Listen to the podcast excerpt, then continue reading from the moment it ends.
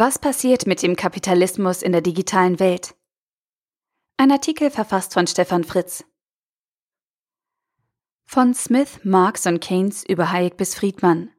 Das volkswirtschaftliche Rüstzeug für eine Diskussion über die Auswirkungen der Digitalisierung auf unser Wirtschaftssystem.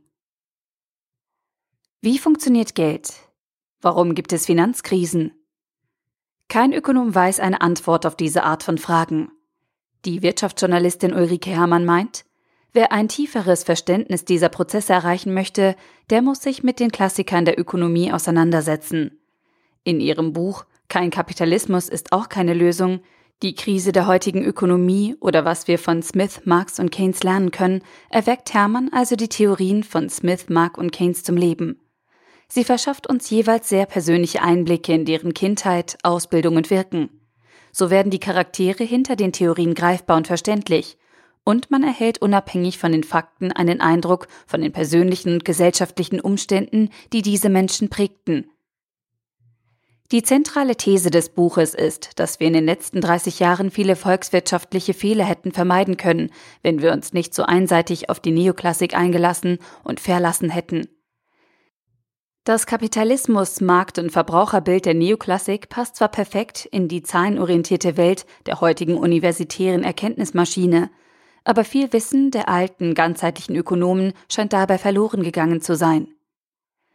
Ohne die übliche politische Dialektik werden die makroökonomischen Geschehnisse der letzten 100 Jahre zwei Weltkriege, die Unmöglichkeit von Reparationszahlungen, eine große Rezession, das deutsche Wirtschaftswunder und die eine oder andere Wirtschaftskrise in einem neuen makroökonomischen Kontext gesetzt.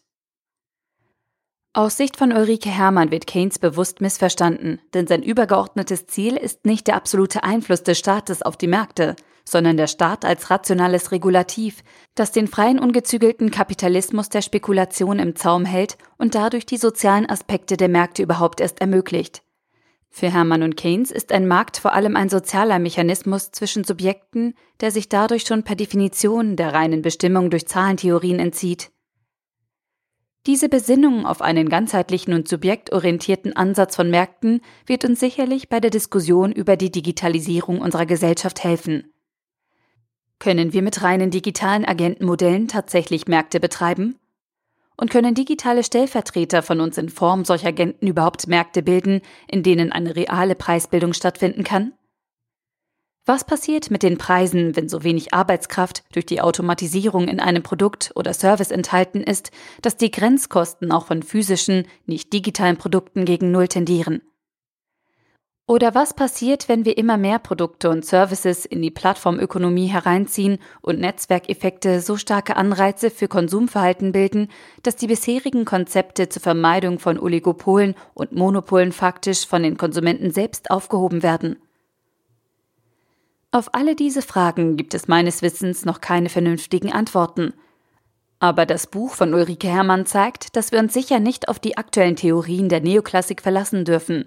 Stattdessen dürfen und sollten wir wieder eine ganzheitliche Sicht auf unsere Wirtschaftssysteme, die Mikroökonomie und die Makroökonomie und vor allem auf uns Menschen als soziales und mit Sicherheit nicht vollkommen rationales und ökonomisches Wesen haben.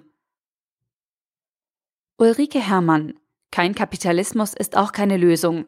Die Krise der heutigen Ökonomie oder was wir von Smith, Marx und Keynes lernen können. Erschien im Westend Verlag, 288 Seiten für 18 Euro oder als Kindle-Ausgabe für 13,99 Euro. Der Artikel wurde gesprochen von Priya, Vorleserin bei Narando.